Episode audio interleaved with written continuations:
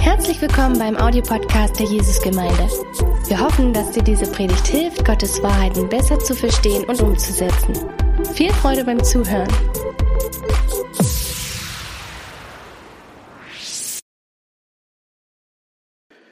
Das heißt, wenn du das nächste Mal eingeladen wirst von deinem Hauskreisleiter oder von deinen Freundinnen und die Frau kocht, ja, und die fragt so, und wie ist das Essen? Darfst du zu ihr sagen, fahl und bitter. Im Vergleich, im Vergleich zu dem, was kommt, wenn wir im Paradies sind. Ja, also Nein, wirklich. Ich glaube, ich, ich glaube, es ist eine wunderschöne, es ist eine wunderschöne Aufgabe, eine wunderschöne Herausforderung, die Gott zu uns sagen sagt, hey, ich lade euch ein.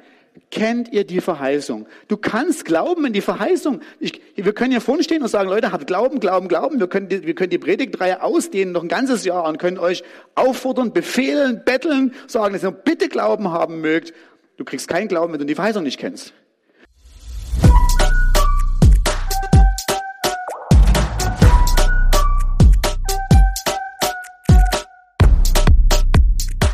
Guten Morgen, ihr Lieben.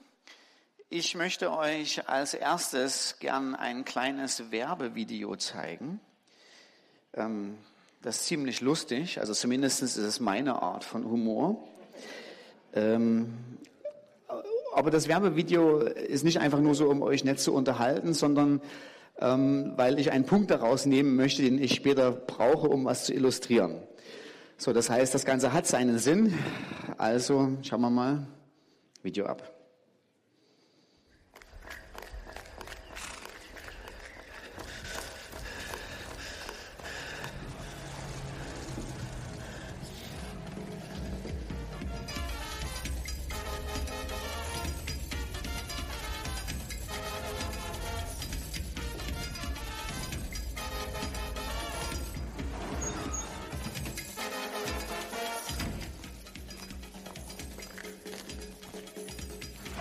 Da, wo es spannend wird.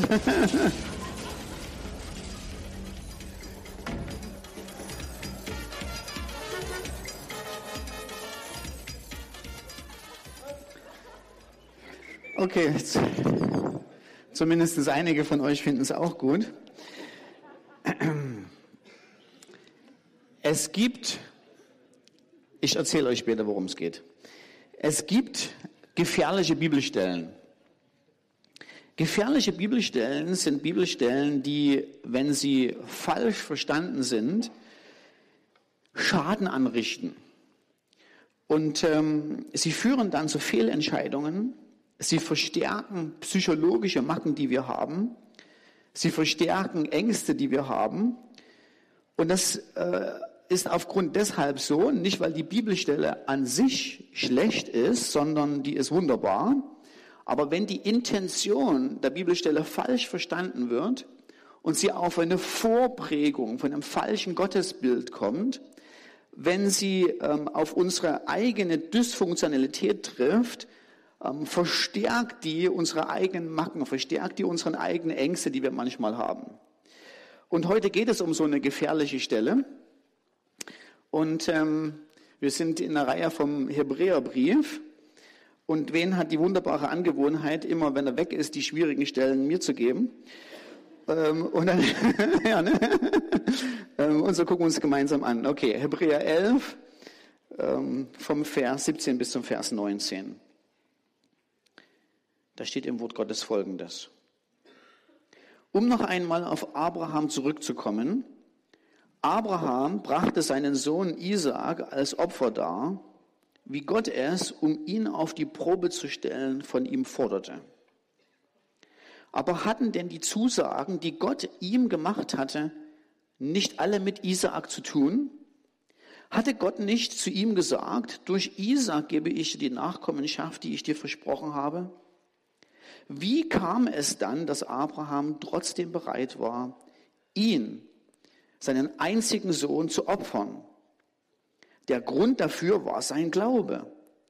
Abraham war überzeugt, dass Gott sogar die Macht hatte, Tote aufzuwecken. Und bildlich gesprochen hat er seinen Sohn ja auch vom Tod zurückbekommen. Das ist diese Textstelle aus dem Hebräerbrief.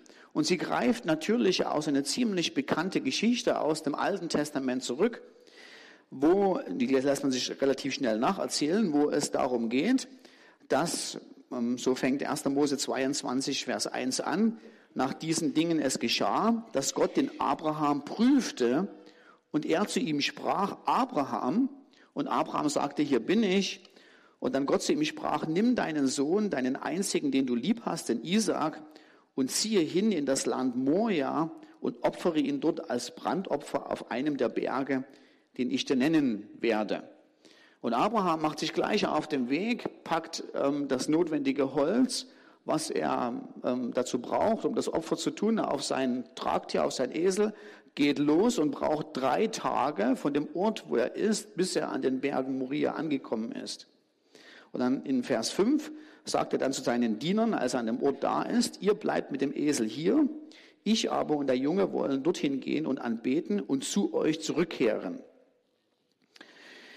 Und dann nimmt Abraham das Holz, geht, geht da oben auf den Berg und während sie da oben auf den Berg sind, fragt sein Sohn nochmal, Mensch Abraham, wo, was machen wir denn eigentlich hier? Und Abraham sagt, manch, macht ja keine Sorgen, Gott wird das Opfer zubereiten.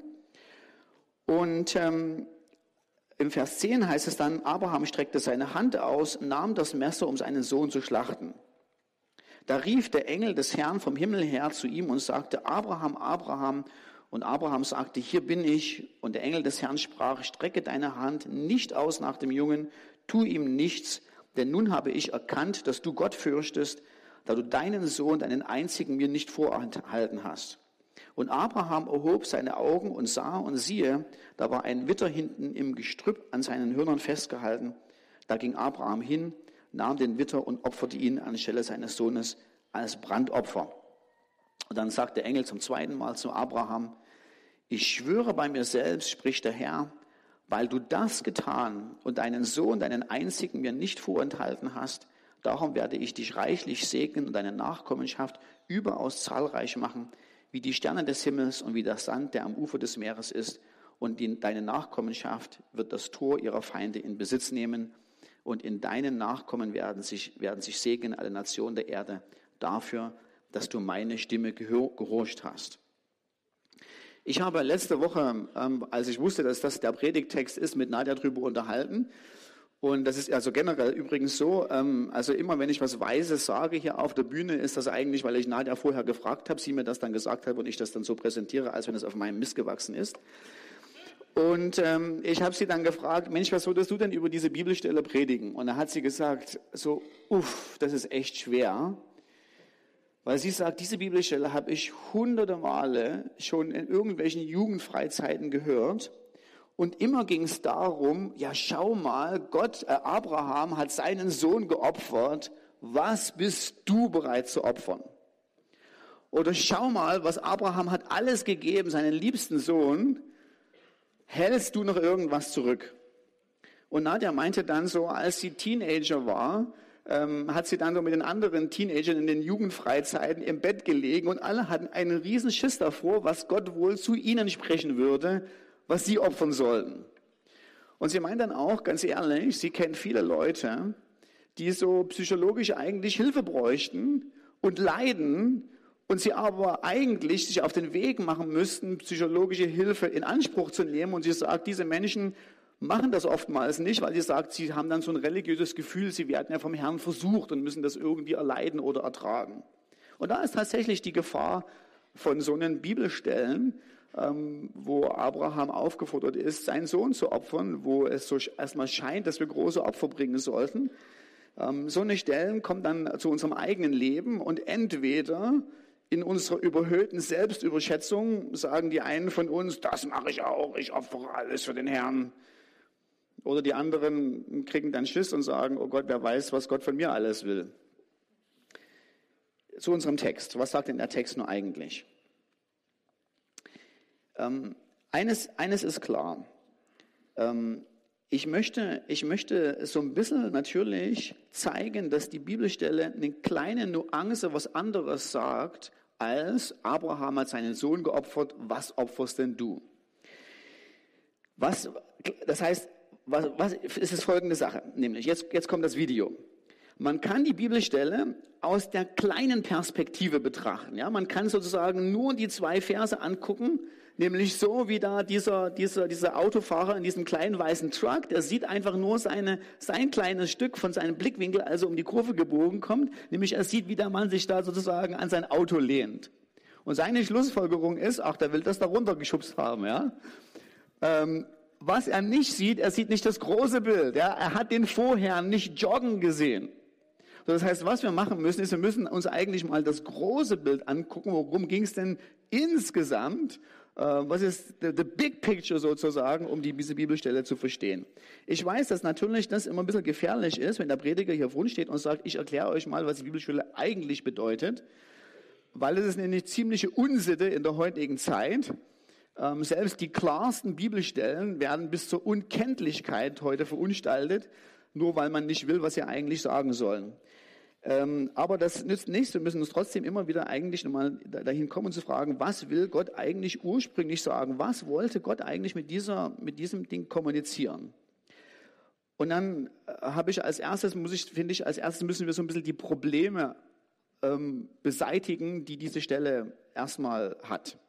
Das größte Problem, was diese Stelle oder diese Geschichte für mich hat, ist, dass die Frage danach, wie Gott ein Menschenopfer verlangen kann. Weil er hat zu Abraham gesagt, du opfere deinen Sohn. Also der solle den umbringen. Nachdem ich da ein bisschen drüber nachgedacht habe, habe ich mir gedacht, hm, es ist eigentlich nicht wirklich das Problem der Stelle, weil Gott will ja, wie die Geschichte zu Ende geht, ultimativ nicht, dass Isaac stirbt. Ja, also er greift ja ein und sagt, nein, mach es nicht. In Anführungsstrichen, es war nur ein Test. Und wir wissen natürlich von, von Gott aus 4. Mose Kapitel 18, 5. Mose Kapitel 18 und 2. Könige 17, 17, dass Gott Menschenopfer und die Idee, dass man opfert, um irgendwie Götter zu besänftigen, hasst, dass das ihm zutiefst zuwider ist. Das heißt, wir kommen zu dem zweiten Problem. Also das Problem sind wir los, aber das kreiert ein anderes Problem. Nämlich das kreiert folgendes Problem. Wie kann Gott zu, zu Abraham sagen, opfere deinen Sohn, obwohl Gott ja eigentlich nie will, dass er seinen Sohn opfert? Also es ist wie wenn der Polizist dich anhält und sagt, fahren Sie mal bitte über die rote Ampel. Und dann kurz bevor du losfährst, sagt er, nee, nee, Moment, war nur ein Spaß. Also da muss man schon mal ein bisschen fragen, ja, warum haben Sie mich denn überhaupt beim ersten Mal gefragt, über die Ampel zu fahren?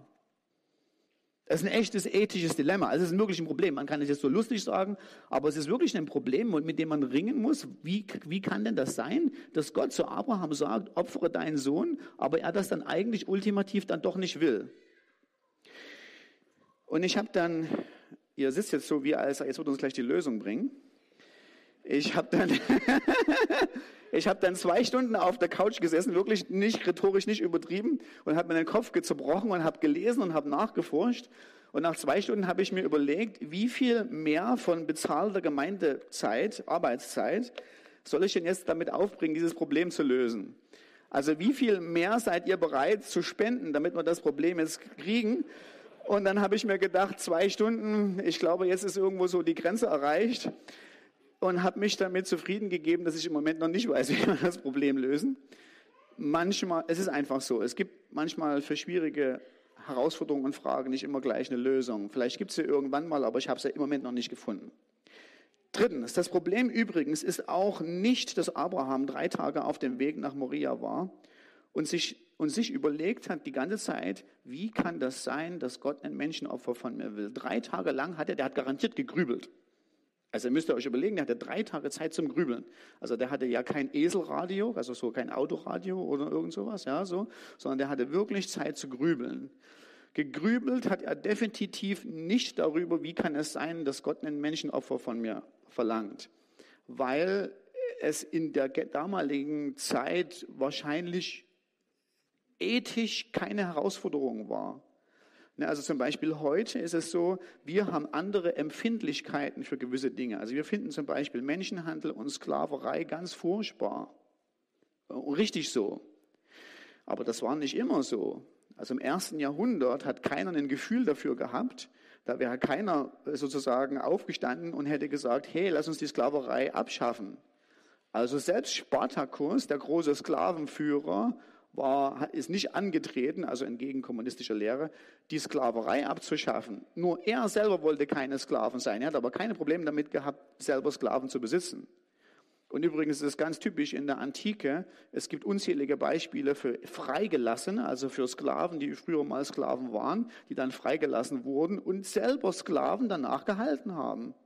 Es, man ist einfach, die Antike war nicht sensibel für das Thema dafür.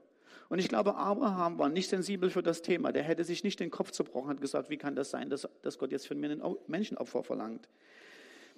Fünftens, das Problem ist auch nicht, oder das, was von Abraham von nicht verlangt wurde, ist blinder Gehorsam.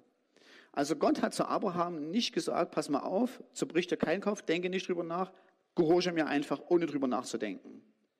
Das hat Abraham nicht gemacht. Der hat sich Gedanken darüber gemacht, was Gott denn von ihm eigentlich will und warum er es will. Weil wir lesen im Hebräertext, dass die Lösung dafür, warum Abraham bereit war, seinen Sohn zu opfern. Er gesagt hat, er hat darüber nachgedacht und hat sich dann entschlossen. Und das griechische Wort heißt logizomai. Da kommt unser Wort Logik her. Also Abraham hat logisch darüber nachgedacht. Die drei Tage hat er damit gebracht, damit verbracht, theoretisch, theologisch zu ringen. Gott, warum? Wie kann das sein? Weshalb? Und dann ist er zu dem Schluss gekommen und hat gesagt, ich glaube, Gott wird meinen Sohn von den Toten auferwecken. Da lag er nicht ganz richtig, aber auch nicht ganz falsch. Aber es ging nicht darum, dass Gott zu Abraham gesagt hat, schalte einfach dein Gehirn aus und tu, tu einfach, was du willst. Das Problem fünftens ist auch nicht,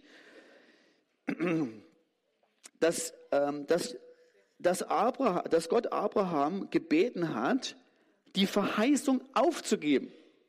Im Sinne von, Gott hat nicht Abraham gefragt, Mensch Abraham, ich weiß, ich habe dir zwar versprochen durch Isaac, aber könntest du auch ohne Isaac leben? Die Frage an Abraham war nicht, bin ich genug für dich auch ohne die Verheißung? Weil wenn es das gewesen wäre, hätte Abraham den Test nicht bestanden, denn er hat bis zum Schluss an Isaac festgehalten. Ganz zum Schluss hat er immer noch gesagt, ich weiß nicht, wie es wird, aber Isaac muss es irgendwie sein, dann würde ihn eben aus den Toten auferwecken. Abraham ist nie zu dem Punkt gekommen, wo er gesagt hat, na gut, dann machen wir es eben ohne die Verheißung, es reicht aus nur, wenn ich und dich habe. So. Was ist denn das eigentliche Problem? Worum ging es eigentlich? Worüber hat Abraham die ganze Zeit gegrübelt auf dem Weg nach Moria? Folgendes. Habe ich euch mitgebracht. 1. Mose 17, 19. Abraham hat über Folgendes nachgedacht, weil Gott mehrmals zu ihm gesprochen hat. Folgende Sache.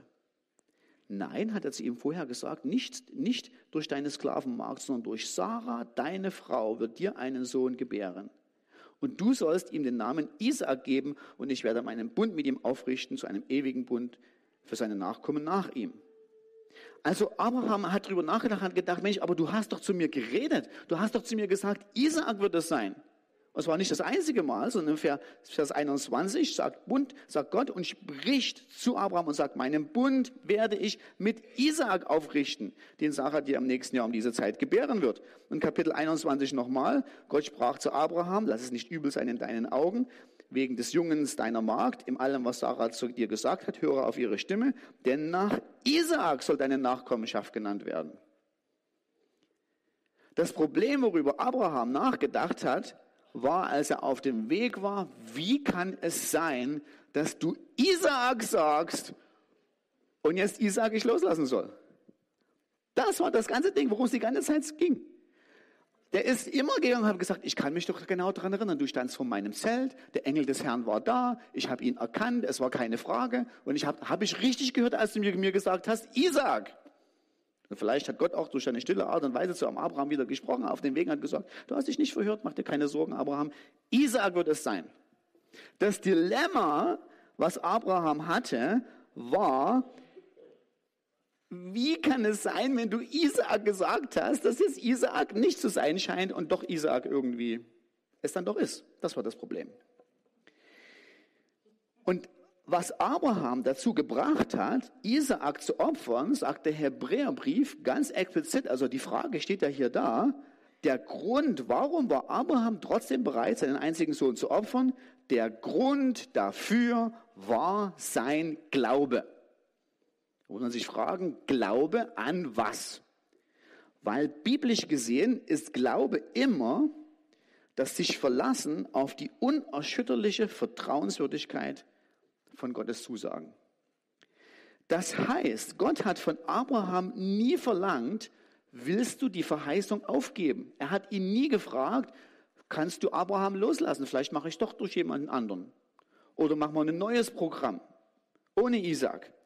Sondern die Frage an Abraham war immer, glaubst du mir, dass ich die Verheißung erfüllen werde, so wie ich sie dir versprochen habe? Und darauf hat Abraham vertraut. Der hat die Verheißung nicht losgelassen, der sollte die nie loslassen, sondern der Test war, Abraham, vertraust du mir, wenn ich zu dir gesprochen habe, durch Isaac wird es sein. Und auf dem Weg, drei Tage lang hat er gegrübelt und am Schluss ist er irgendwo dahin gekommen und hat Folgendes gemacht. Er ist der Glaubensheld, weil er gesagt hat, Gott, pass auf, ich stelle mich auf dreimal gesagt, du hast gesagt, Isaac wird es sein, Isaac wird es, wird es sein. Und wenn ich ihn umbringe, dann weiß ich nicht, wie in aller Welt du das machen wirst. Im schlimmsten Fall holst du ihn von den Toten wieder her. Aber eine Sache weiß ich, Isaac wird es sein. Und deshalb war es ihm leicht, ihn zu opfern. Weil er wusste, wenn Gott Isaak gesagt hat, wird er Isaak meinen. Ja. Das heißt, das Ganze war wahrscheinlich wie so eine Art Wiederholungstest. Weil Gott hatte vorher schon zu Abraham und zu Sarah gesprochen, hatte gesagt, pass auf, ihr beiden, ihr werdet ein Kind kriegen und das wird der Erbe sein. Und irgendwann mal, wisst ihr, den ersten Test hat Abraham nicht bestanden hat er gesagt, naja, wer weiß, ob Gott das wirklich so gemeint hat, wollen wir das nicht mit der Hagar mal probieren. Und naja, keine Ahnung, nach einer Familienberatung haben sich irgendwie überlegt, haben gedacht, es wäre eigentlich eine coole Idee. Vielleicht, vielleicht meint das ja Gott doch nicht so, wie er das gesagt hat. Und vielleicht sollen wir dann doch irgendwie so ein bisschen nachhelfen. Ja? Naja, und dann irgendwie kam Ishmael raus und Gott hat gesagt, nee, sorry Leute, ihr könnt ja machen, was ihr wollt, aber so funktioniert meine Art, wie ich mit euch meine Wege gehe nicht. Ja? Wenn ich was sage, ja, dann meine ich das und nur das. Und da könnt ihr dreimal noch andere Wege gehen und da könnt ihr dreimal noch einen Familienclan zusammensetzen und Pläne schmieden. Wenn ich sage, ihr zwei kriegt ein Kind und der wird es sein, dann meine ich auch wirklich das. Und völlig egal, wie lange ihr dann noch so rummehrt, so wie ich sage, so wird's gemacht. Gibt keinen anderen Weg. Und wahrscheinlich war das der zweite Test, ist in, das, in derselben Art von Richtung, wo Gott gefragt hat, Abraham, wollen wir jetzt vertrauen, was ich dir gesagt habe? Wird es Isaac sein oder wird es Isaac nicht sein? Und Abraham hat den Test verstanden. Und wir sehen tatsächlich, dass, diese, dass das der Punkt ist, den der Hebräerbrief hervorholt. Er holt nicht die Idee her, wow, schau mal, was Abraham bereit war zu opfern. Er holt nicht die Idee her, wow, guck mal, Abraham wäre auch bereit, ohne die Verheißung zu leben. Holt er nicht vor. Der Hebräerbrief stellt nämlich die große Frage, stellt nicht die Frage, was wollt ihr noch aufgeben für Gott, sondern der Hebräerbrief stellt sich die Frage, Gott hat durch seinen Sohn gesprochen, hat gesagt, durch seinen Sohn werdet ihr erben. Ihr lieben Hebräer, wie könnt ihr so eine Schugge sein, in schwierigen Zeiten die Verheißung aufzugeben und zurück ins Judentum zu gehen? Glaub doch an die Verheißung, die Gott gegeben hat, weil Gott ist immer treu an den, an den Verheißungen. Und wir sehen es auch im Mikrokontext. Also wenn wir ins Kapitel, in das, in das Kapitel 11 gehen, ähm, vom, vom Hebräerbrief, hm, dass es so ein Muster gibt. Die verschiedenen Glaubenshelden werden immer hervorgebracht für eine Sache. Also jetzt wäre es zum Beispiel wieder mal so eine coole Gelegenheit, wenn man seine eigene Bibel hätte, die man aufschlagen kann, weil dann kann man das so, so, so nachvollziehen, ob der Prediger einen was unterjubelt oder ob der das auch wirklich, wirklich so im Text steht. Aber wenn wir uns den Hebräerbrieftext angucken, dann sehen wir im Vers 7, jetzt kommen die unterschiedlichen Glaubenshelden. Was haben die alle gemeinsam? Zu Noah sagt der Mensch, der Noah, pass mal auf, der Noah hat die Verheißung geglaubt. Da hat Gott zu ihm gesprochen und gesagt, pass mal auf, es wird unwahrscheinlich viel regnen. So viel Regen hast du dein Leben noch nicht gesehen. Aber dich werde ich retten, wenn du einen, eine Arche baust. Was hat Noah gemacht? Hat gesagt, pass auf Gott, wenn du das so sagst, dann mache ich das. Er hat in Verheißung geglaubt. Als nächstes kam Abraham. Hat zu Abraham gesprochen, hat gesagt, Abraham, pass auf, ich möchte, dass du da aus deinem schönen gemütlichen Ur in Chaldea rausgehst und dahin gehst, wo du keine Ahnung hast, wo ich dich hinführe, aber Hauptsache du trottelst mir hinterher und dann werde ich das, das, das, das, das, das, das und das für dich machen. Und Abraham hat gesagt, okay Gott, wenn du das versprichst, mache ich. Als nächstes kommt unsere Adra. Das heißt, wir sehen, Noah war die Idee, glaubt den Verheißungen. Abraham glaubt den Verheißungen. Dann kommt unsere Geschichte mit Abraham und Isaak. Dann geht es weiter mit der Geschichte mit Isaak. Isaak hat den Verheißungen geglaubt, äh, weil er, weil er äh, Jakob gesegnet hat und gesagt hat, okay, ich gebe die Verheißung an dich weiter. Jakob hat der Verheißung geglaubt, indem er seine beiden Söhne gesegnet hat und gesagt hat, was Gott gesprochen hat, wird in Erfüllung treten. Ich gebe den Segen an ich weiter. Und selbst Josef hat irgendwann, den, als er in Ägypten war und es ihm gut ging, hat gesagt, pass mal auf Leute, ich will aber nicht hier begraben werden, sondern ich will in, in Kanaan begraben werden, weil dort ist unsere Heimat. Das heißt, alle eins, zwei, drei, vier, fünf Leute ist der Punkt jeweils, sie glaubten den Verheißungen, sie glaubten den Verheißungen, Sie glaubten den Verheißungen, sie glaubten den Verheißungen, sie glaubten den Verheißungen, sie glaubten den Verheißungen. Jetzt macht mir kein Mensch wahr, dass der Hebräerbriefschreiber sein schönes Muster, was er explizit so anlegt, durchbricht, indem er unsere Geschichte nimmt und sagt, und Abraham war bereit, seine Verheißung aufzugeben. Das war ja rhetorisch kontraproduktiv. Weil er ist gerade dabei zu argumentieren und zu sagen, glaubt den Verheißung, glaubt den Verheißung, glaubt der Verheißung. Oh, manche muss man aufgeben, glaubt den Verheißung, glaubt den Verheißung. Nein, sondern die Geschichte fällt in dasselbe Muster, was wir im Hebräerbrief haben. Leute, glaubt den Verheißungen. Wenn Gott gesprochen hat, dann wären sie wahr. Dann macht er das genauso, wie er es gesagt hat. Moral der Geschichte. Jetzt sind wir schon mit dem Text fertig. Kommen wir schon zu praktischen Sachen. Das ist dann immer so ein bisschen das Indiz, dass wir schon so langsam zum Ende kommen. Bei mir bedeutet das dann sozusagen die letzte halbe Stunde angebrochen ist.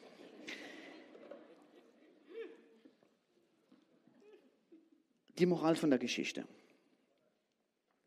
ist natürlich die Frage, vertraust du in die Verheißungen Gottes?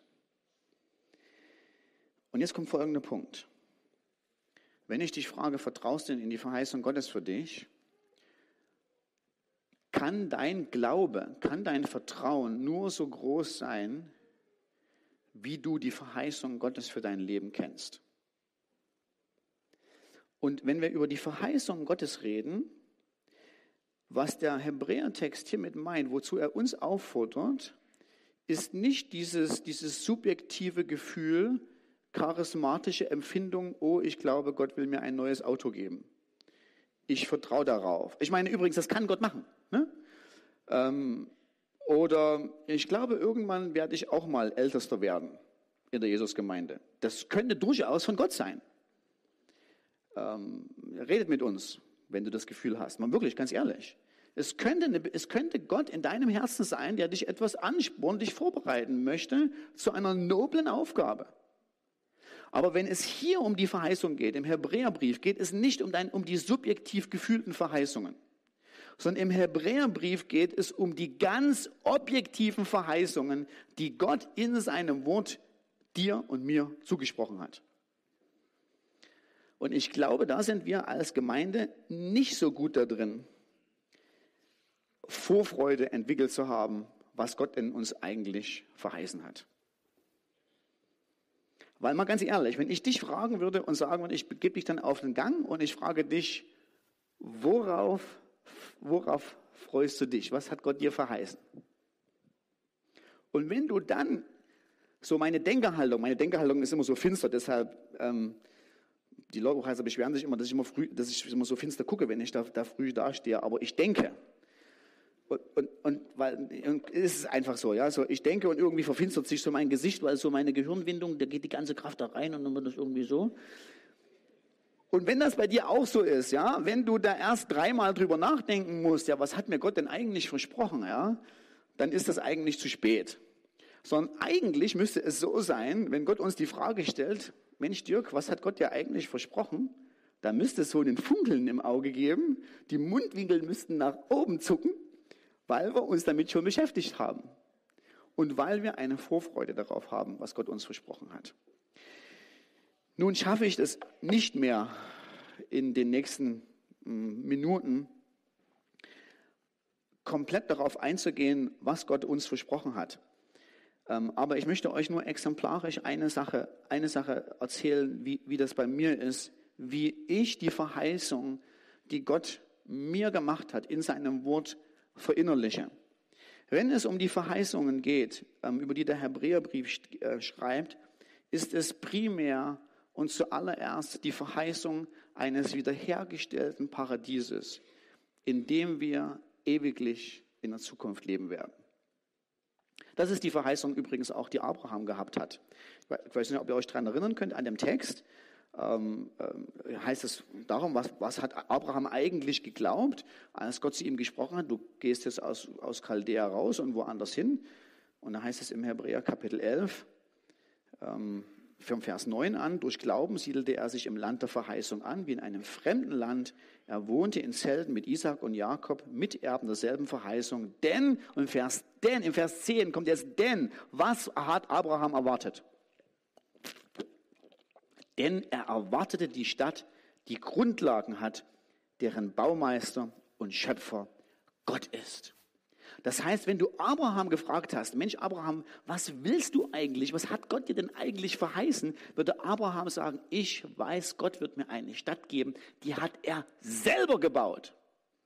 Und du kannst dich fragen, Mensch Abraham, warum willst du denn eigentlich eine Stadt haben, die Gott gebaut hat? Und dann sagt, muss ich mir Folgendes vorstellen, Abraham hat in einem Zelt gewohnt. Und Zelt darf man das nicht so, nicht so vorstellen, in so einem Zwei-Mann-Zelt von Decathlon oder Globetrotter, sondern Abraham war ziemlich wohlhabend. Zelt muss man sich so ein prunkvolles, großes Zelt vorstellen mit so großen, also selbst die Ranger-Zelte kannst du da kannst du knicken, ja. Sondern das ist so ein richtiges Edelzelt, ja, kriegt ihr nie, ja, wäre eine Verschwendung von Ressourcen. Ähm, ordentlich Platz ausgelegt mit Teppich und so, ja. Und du sagst, Mensch, Abraham, ist das nicht genug? Du hast, guck mal, du hast so, so viel materiellen Reichtum. Und Abraham sagt, nein, ich habe in meinem Herzen etwas Innerliches, wo ich mir sage, ich erwarte etwas. Warte mal kurz. Ich erwarte eine Stadt, die kann kein Mensch selber bauen. Und dann sagt der Text auch noch im Hebräer Kapitel 11, der Mensch, Abraham, aber du kannst zurück nach Ur gehen. Und wir haben ja keine Idee von Ur, weil das ist für uns so, der Ur, was ist ein Ur, irgend so ein Dorf. Ur war doch kein Dorf.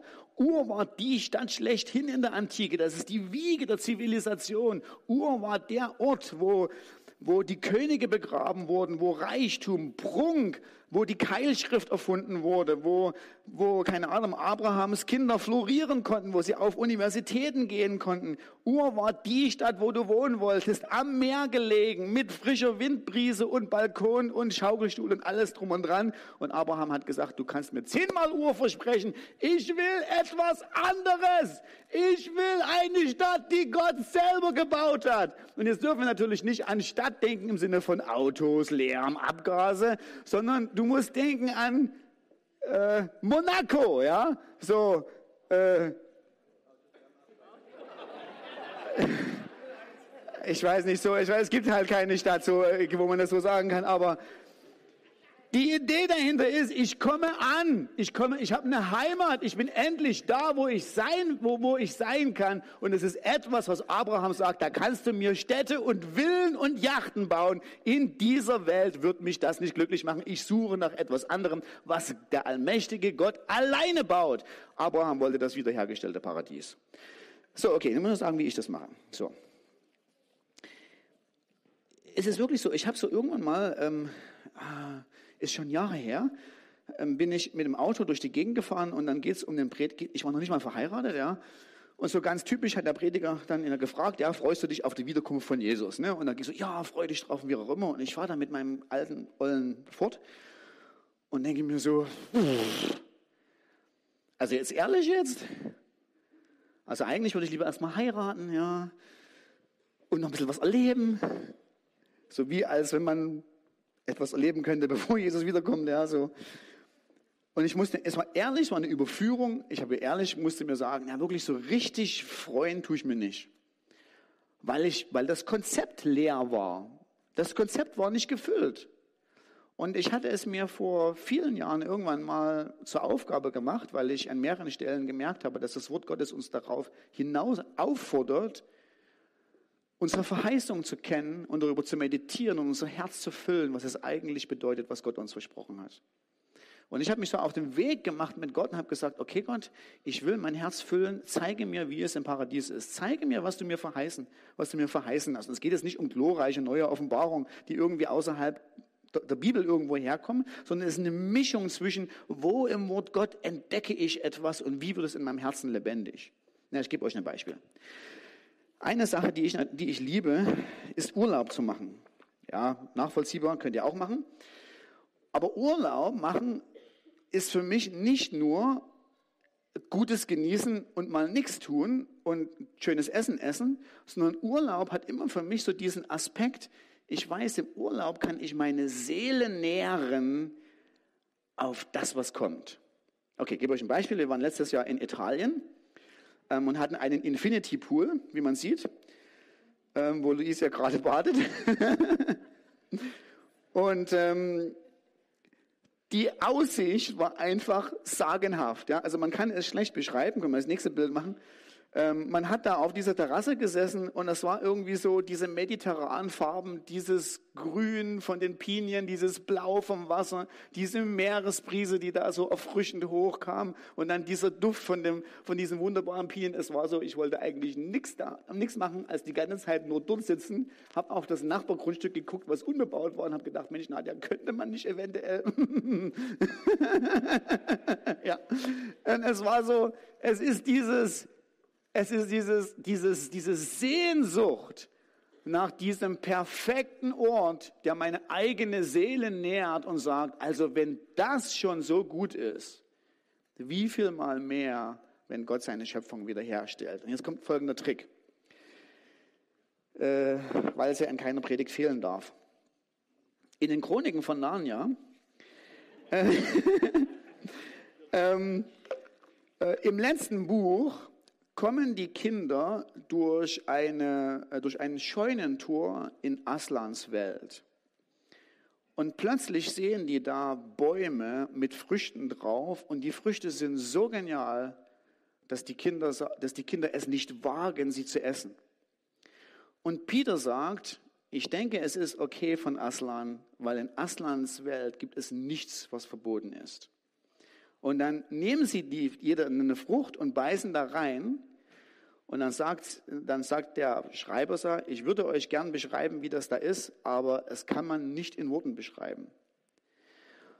Welch immer, welch immer Erfahrung du in dieser schönen Erfahrung, die in dieser Welt, du in dieser Welt machst, an Kost, an Kostbarkeiten, an wunderbaren Geschmäckern, im Vergleich mit dem geringsten Geschmack in Aslans Welt ist alles aus dieser Welt fahl und bitter. Und ich liebe das, weil ich sitze dann, ich sitze dann in Italien auf dieser Terrasse, ich gucke da raus und sage, ich liebe das, ich liebe das. Und das ist fahl und bitter im Vergleich zu dem, was kommt. Das heißt, wenn du das nächste Mal eingeladen wirst von deinem Hauskreisleiter oder von deinen Freundinnen und die Frau kocht, ja, und die fragt so, und wie ist das Essen? Darfst du zu ihr sagen, fahl und bitter. Im Vergleich, im Vergleich zu dem, was kommt, wenn wir im Paradies sind, ja. Also Nein, wirklich. Ich glaube, ich, ich glaube, es ist eine wunderschöne, es ist eine wunderschöne Aufgabe, eine wunderschöne Herausforderung, die Gott zu uns sagen sagt, hey, ich lade euch ein. Kennt ihr die Verheißung? Du kannst glauben in die Verheißung. Ich, wir können hier vorne stehen und sagen, Leute, habt Glauben, Glauben, Glauben. Wir können, die, wir können die Predigtreihe ausdehnen noch ein ganzes Jahr und können euch auffordern, befehlen, betteln, sagen, dass ihr bitte Glauben haben mögt. Du kriegst keinen Glauben, wenn du die Verheißung nicht kennst. Verheißung, der Glauben kommt aufgrund von einem Genießen und einem inneren Sein. Ich will die Verheißung kennen. Okay. Zweitens. Natürlich, was der Text sagt, ist, die Hauptherausforderung des Textes ist natürlich, bist du bereit zu glauben, auch wenn es schwierig ist? Das ist die Frage. Also solange da der Isaak da war an Abrahams Seite, war es für Abraham nicht mehr schwer zu glauben. Jetzt war der da. Die sind da Händchen halten, durch die Felder gegangen und haben gesagt, du bist meine Verheißung, ich habe dich hier ganz nah an meiner Hand. Schwierig wurde es, als es schwierig wurde. Und dann ist die Frage, glauben wir dann immer noch? Und ich muss mal ganz ehrlich sagen, ich muss immer, kann man nicht immer nur Herausforderungen machen, glauben wir dann auch noch? Ich muss mal sagen, eigentlich sind wir ziemliche Glaubenshelden. Weil es ist nicht einfach, in Deutschland Christ zu sein. Ja, also ich hatte das Vorrecht, im September in den USA zu sein mit Nadja. Und ähm, wir sind zum Beispiel, wir sind davon eingeladen worden von einer Gemeinde. Wir sind 18 Kilometer gefahren von Lee Summit nach Harrisonville. Und in 18 Kilometern, das ist ungefähr so die Distanz zwischen Dresden und Dips, in den 18 Kilometern haben wir nur am Straßenrand 20 Gemeinden gezählt. Und das waren aber nur die Gemeinden, die da direkt an der Straße waren, also noch nicht mal die da, keine Ahnung, wo man die da, da hinten gesehen hat, ja, sondern nur die Leute da am Straßenrand. In Harrisonville, ungefähr so eine Gemeinde so groß wie Dippoldeswalde, in Harrisonville alleine gibt es acht Baptistengemeinden. Acht. Ja, ich weiß nicht, wie viel insgesamt, glaube ich, 80 Gemeinden insgesamt. Und ich denke mir, stell dir mal vor, du fährst nach Dips und du hast 80 Gemeinden. Und das, das Tolle war, es ist wirklich, es ist eine tolle Atmosphäre. Ich bin da eingeladen worden mit einem Pastor, wir sind da zu so einem Chinesen gegangen, haben da was gegessen. Und da unterhalten wir uns so über, keine Ahnung, Gemeinde und wie ist das so? Und plötzlich guckt da so ein, so ein Gesicht, weil das waren so eine großen, so eine großen Sessel, guckt da so ein Gesicht, irgendein fremder Mann aus dem anderen Sessel rüber und sagt so, hey Brüder, ich sehe, ihr seid Pastoren, Gott segne euch, Gott hat euch berufen zu einer tollen Aufgabe, ihr macht das klasse, unser Herr ist gut, der ist auferstanden, macht weiter so, Halleluja, Amen. Ich denke mir so, ja. Ey, das ist mir in den zehn Tagen mehrmals passiert. In meinen 30 Jahren Christsein in Deutschland nicht ein einziges Mal. Es ist nicht so einfach. Und ich glaube, hey, eigentlich sind wir ziemliche Glaubenshelden, oder? Und wir schwimmen ganz schön gegen den Strom. Wir sind Glaubenshelden. Heißt nicht, dass wir schon da angekommen sind. Glauben, drittens, wirklich fast am Ende. Glauben übrigens in dieser Stelle für Abraham, wird Glauben definiert? Glauben heißt hier Glaubensgehorsam. Wir denken oft natürlich, weil wir in der westlichen Welt sind und weil wir gerne so aufgepäppelt werden mit Pappe mit und, und, und noch fleischlicher Watte und dass es uns noch besser geht und wir noch mehr Zeugs für unsere schon übervollen Wohnungen brauchen. Glaube bedeutet, ich krieg noch mehr Zeug von Gott. Glaube bei Abraham bedeutete, glaubensgehorsam zu sein, wenn es schwer ist. Und über Gehorsam, Gehorsam bedeutet für, bedeutet für uns heute nicht, naja, wenn Gott irgendwie von oben zu mir redet, dass ich was aufgeben soll. Sondern Glaubensgehorsam für uns bedeutet, dass wir gehorsam sind gegenüber dem, was Gott in seinem Wort für uns offenbart hat. Weil die Idee ist natürlich, sagt auch der Hebräerbrief, Gott hat auf verschiedene Art und Weisen in der Vergangenheit zu seinen Vätern geredet. Heute, in den letzten Tagen, hat er durch seinen Sohn geredet. Durchs Evangelium. Wenn du wissen willst, ja, wo, wofür soll ich denn Glaubensgehorsam sein? Wo, wo soll ich denn gehorsam sein? Du hast das Buch hoffentlich bei dir zu Hause irgendwo. Auf dieses Buch möchte Gott, dass du ihn suchst und sage mir, zeige mir deinen Willen. Es ist was ganz Objektives. Und Glaubensgehorsam, übrigens noch mal ein bisschen was gegen den Trend reden, du weißt, wo, worauf du gehorsam sein sollst, aufgrund dessen, dass Gott es klar und deutlich in seinem Wort offenbart hat. Gehorsam gegenüber Gott ist nicht dieses, ich guck mal, wie ich mich fühle. Also ich hatte letzte Woche ein interessantes Gespräch mit ähm, einem jungen Mann, ähm, der hat mich nach der Frage gefragt, hey Dirk, wie ist denn das so mit meiner nichtchristlichen Freundin? Und ich habe dann ihm so gesagt, na, was, wie meinst du das dann so mit meiner nichtchristlichen Freundin? Und ich meine so, naja, wie ist denn das denn so mit eurer Gemeinde, wenn ich dann in der Gemeinde bin und die dann heirate? Naja, ich erzähle euch nicht alles. Jedenfalls, meine Ansage war in Ihnen, weißt du was, eigentlich das Beste wäre, die beste Strategie ist, ein Christ trifft einen Nichtchristlichen, den er gut oder die er gut findet, einer der ersten Ansagen von vornherein ist gleich, übrigens, ich möchte, dass du, möchte, dass du weißt, ich liebe Jesus über alles und ich werde nur jemanden heiraten, der auch Jesus über alles liebt. Weil es im 1. Korinther Kapitel 7 so geschrieben steht. Du kannst heiraten, wen du willst, nur im Herrn. Und dann sagt der Mann zu mir, naja, aber wenn ich so drüber nachdenke, wenn sie sich nicht bekehrt, müsste ich die Beziehung aufgeben und das kann ich mir nicht vorstellen, dass Gott das von mir will, weil er würde nie wollen, allerdings muss ich das richtige, Wort finden, er würde nie wollen, ich finde es richtig nicht, aber so, so übersetzt mal so in meinen Worten, er würde nie wollen, dass ich leide. Das war das Wort. Und das war eine Offenbarung, wie manche Menschen heute denken und wie sie Entscheidungen treffen.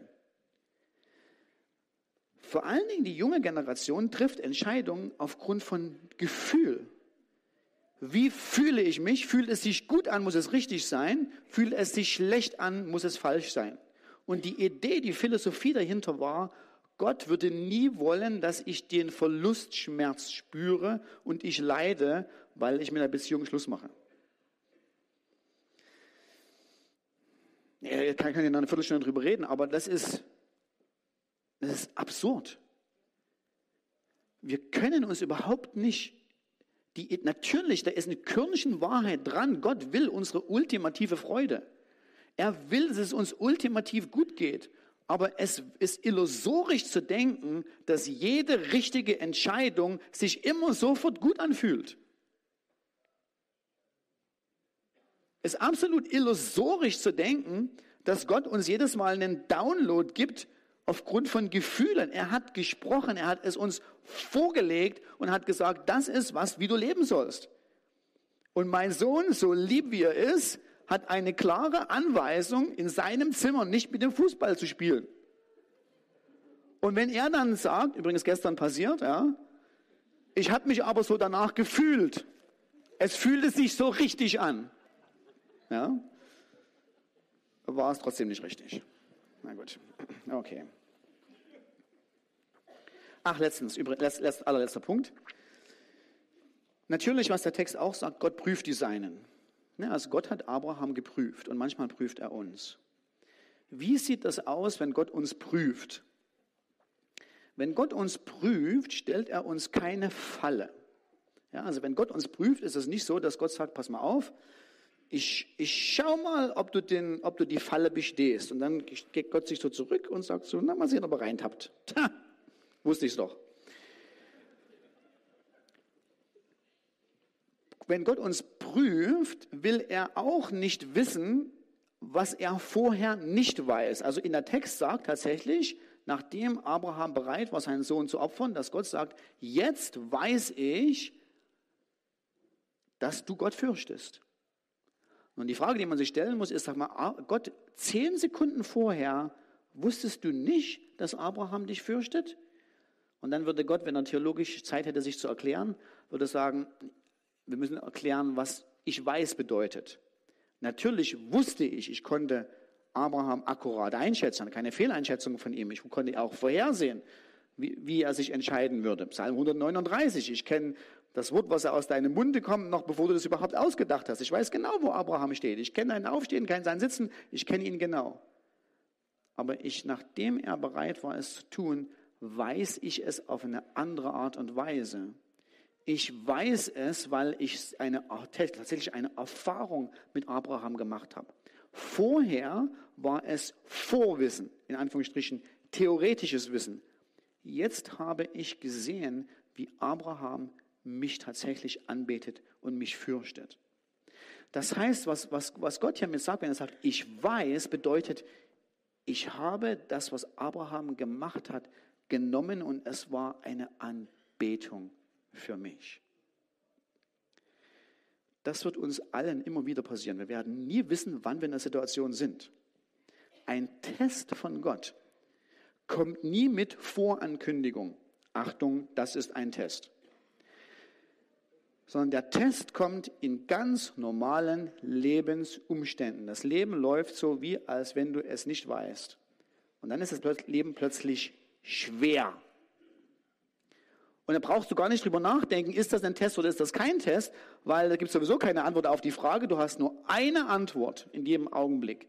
Wenn es schwer ist, bist du bereit, glaubensgehorsam zu sein. Und wenn wir es sind, wird Gott sich das angucken und danach sagen, ich habe gesehen, dass du mich fürchtest. Wer von uns möchte auch das über sein Leben hören? Er braucht die Hand nicht heben, kann es rhetorische Frage, rhetorisches Heben der Hand. Ist das nicht was ganz Wertvolles? Ist es nicht etwas, wofür es sich lohnt, in schwierigen Umständen festzuhalten und zu sagen, auch wenn ich mich gerade nicht so fühle, mache ich das Gott? Weil am Ende der Geschichte sagt Gott jedes Mal zu uns, ich habe dich gesehen. Ich habe gesehen, dass du mich fürchtest.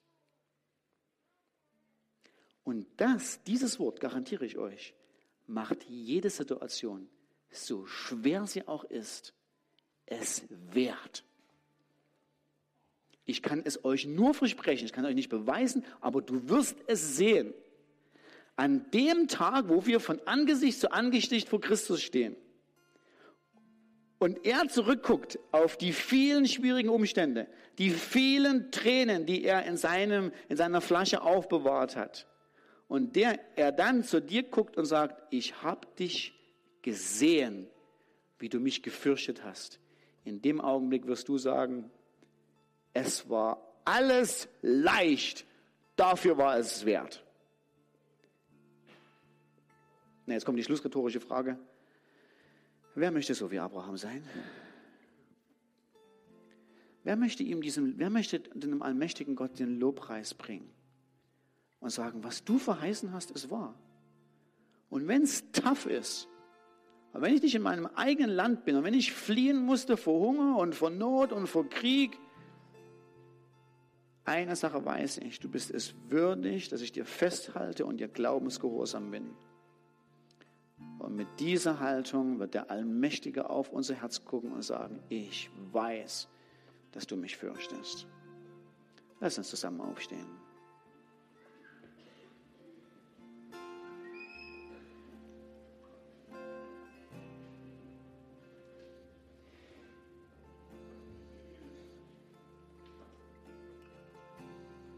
Himmlischer Vater, du hast nie versprochen, dass christliches Leben immer nur easy peasy ist, es immer nur Segen regnet und wir so durchs Leben cruisen, als wenn es keine Herausforderungen gibt.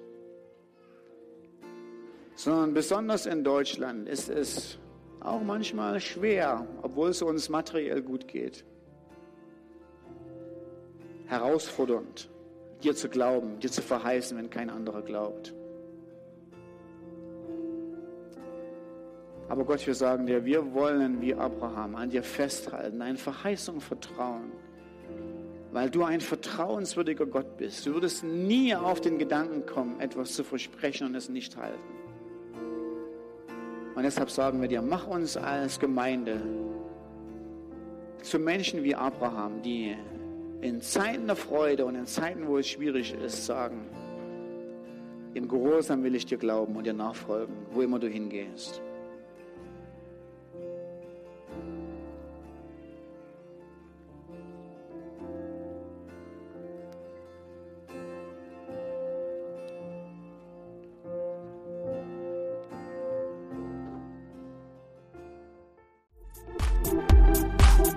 Mehr über Gott und die Jesusgemeinde wissen möchtest, findest du viele weitere Informationen auf www.jgdresden.de.